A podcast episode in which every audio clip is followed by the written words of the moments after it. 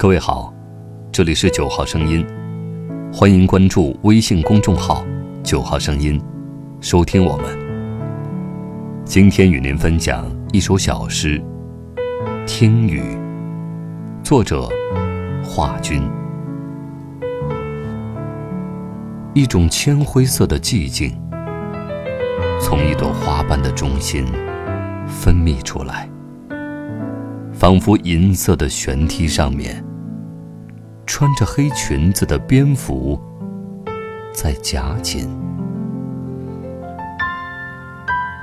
但马鞍是潮湿的，埋在听觉可以触摸到的地方。这一刻，多么宁静，多么奢侈。所有的蒲公英都走在了。返乡的路上。